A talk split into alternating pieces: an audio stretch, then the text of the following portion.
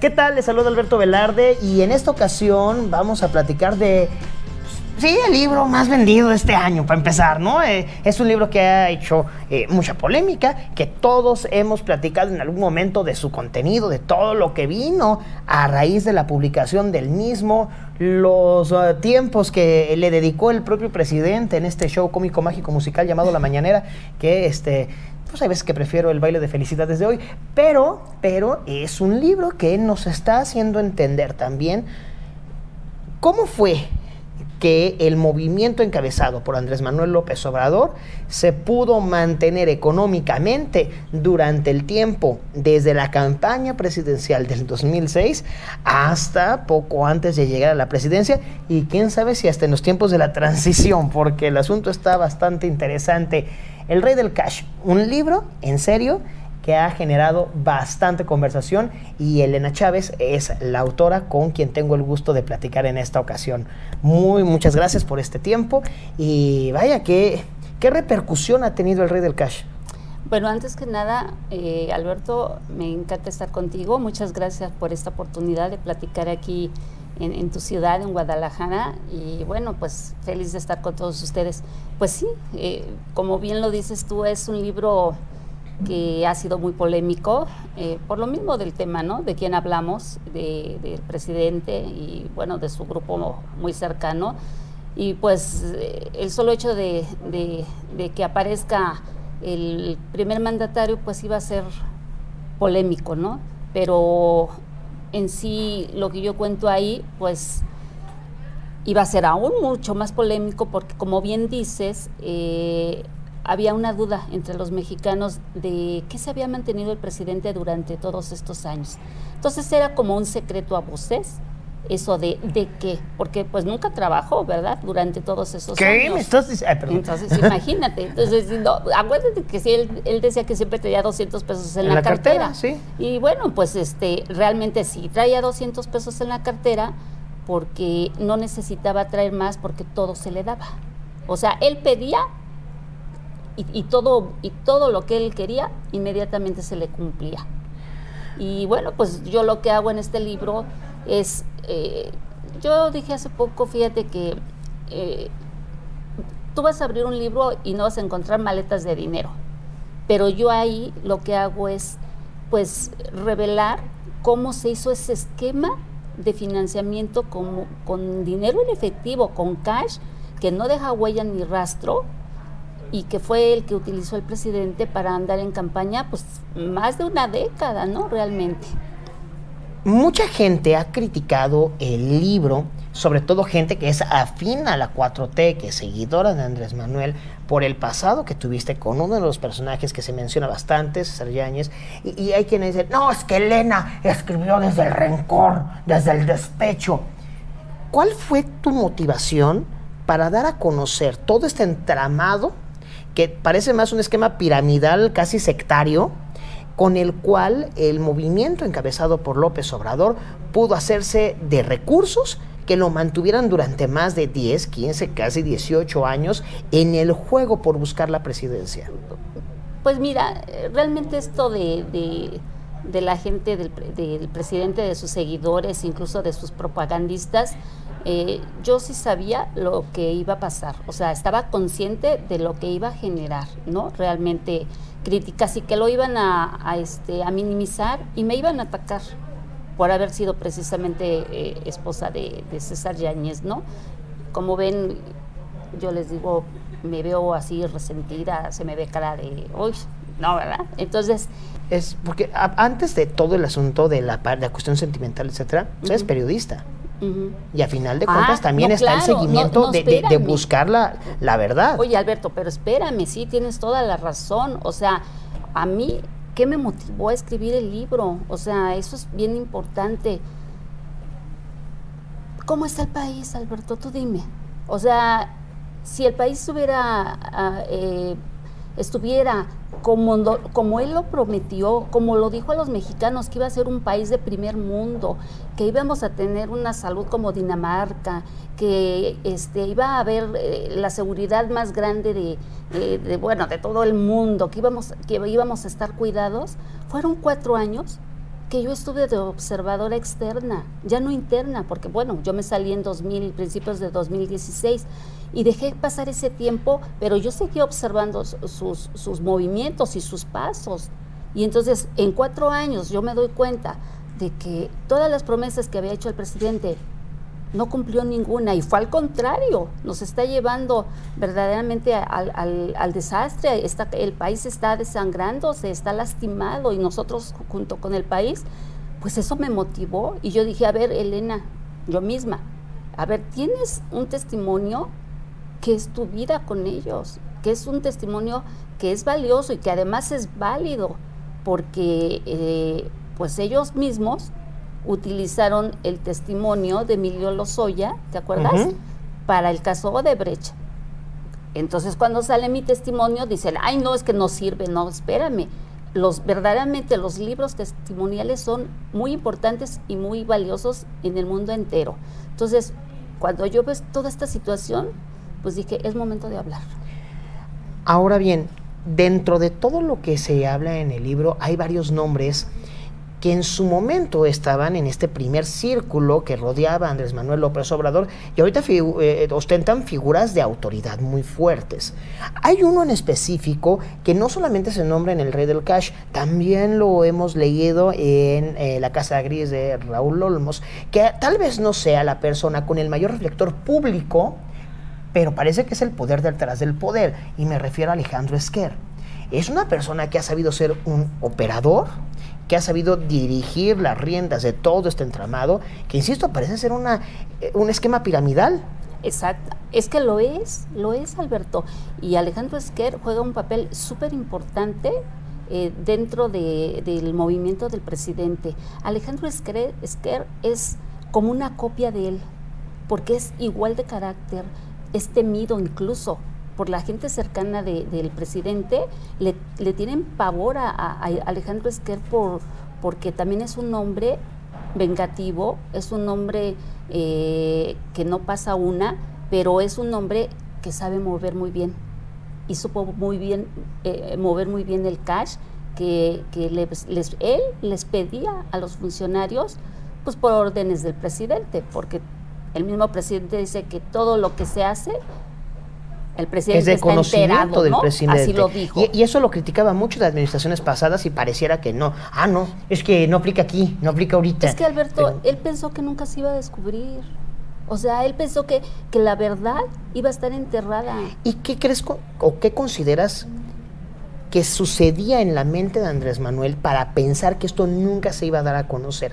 Y, te lo pregunto porque si algo hemos visto de este círculo cercano a Andrés Manuel López Obrador, eh, es una lealtad, si es que le podemos llamar de alguna manera, donde ostentan a Andrés Manuel en una figura casi mesiánica.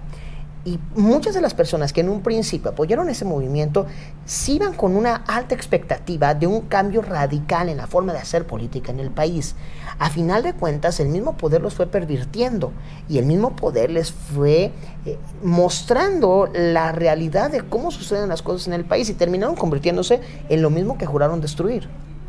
Pero te voy a decir una cosa, ¿eh? que verdaderamente eh, quien los corrompió a todos esos políticos que creyeron en ese, en ese movimiento y que muchos ya saltaron, ¿eh? y muchos se alejaron, y muchos están separados y, este, y con perfil bajo, este, pues quien nos corrompió fue el propio presidente, porque él fue el que les dijo, oye, necesitamos hacer esto, necesitamos dinero, y todos tienen que cooperar y tienen que poner de sus estructuras este dinero en efectivo, porque además se le daba dinero eh, de los partidos, que era el dinero legal que daba el, INE, también se le daba al presidente. Entonces, pues quien nos corrompió fue, fue, fue el presidente.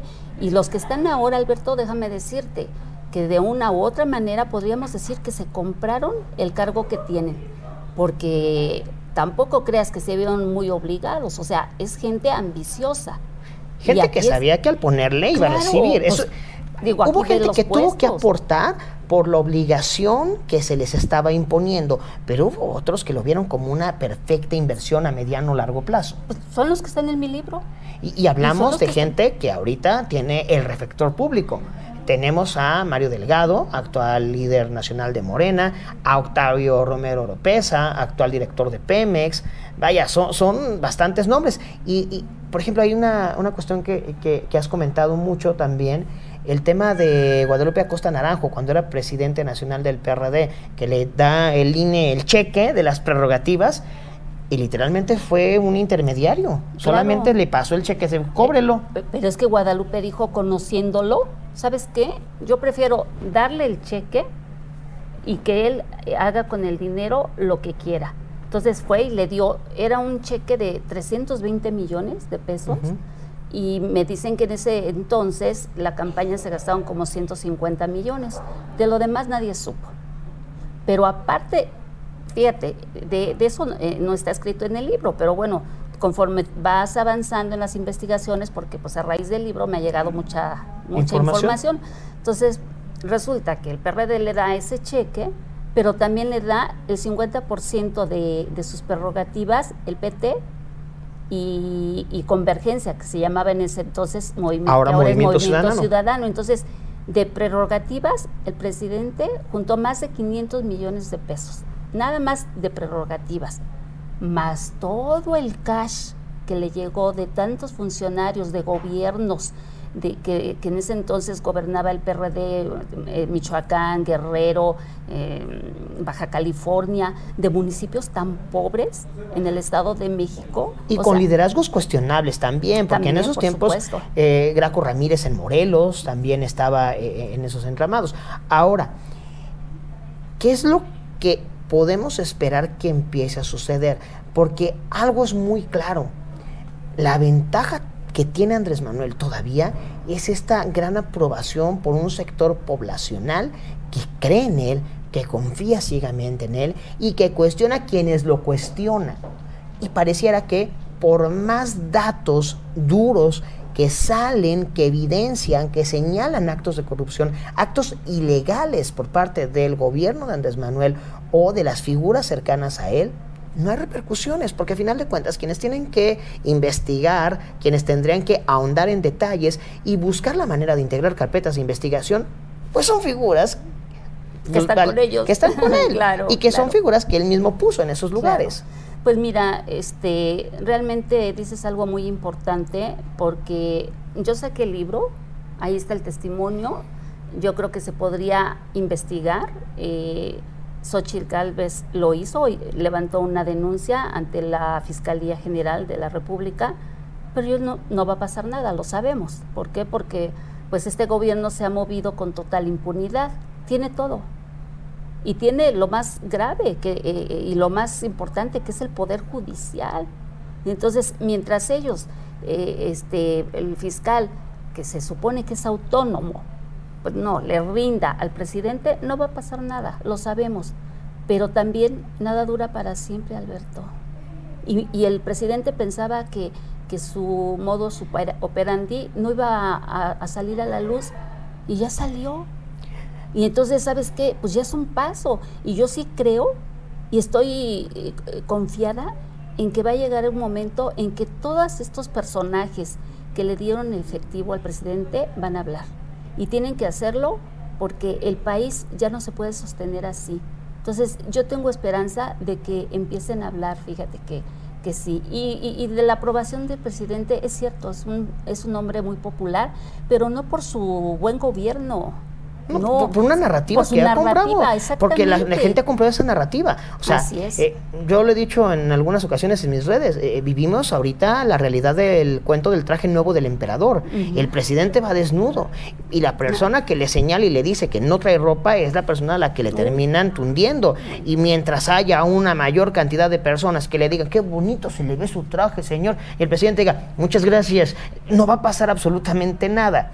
Porque, uno, estaba este entramado con tabulador, porque ahora sí que dependía el sapo a la pedrada. Si tú ganabas poco, te pedíamos poco, pero si ganabas más, te pedíamos más. Y si tenías un interés político en ocupar algún cargo, no, pues ¿para qué te cuento? Casi, que casi. no, pues este, endósame la escritura de tu casa.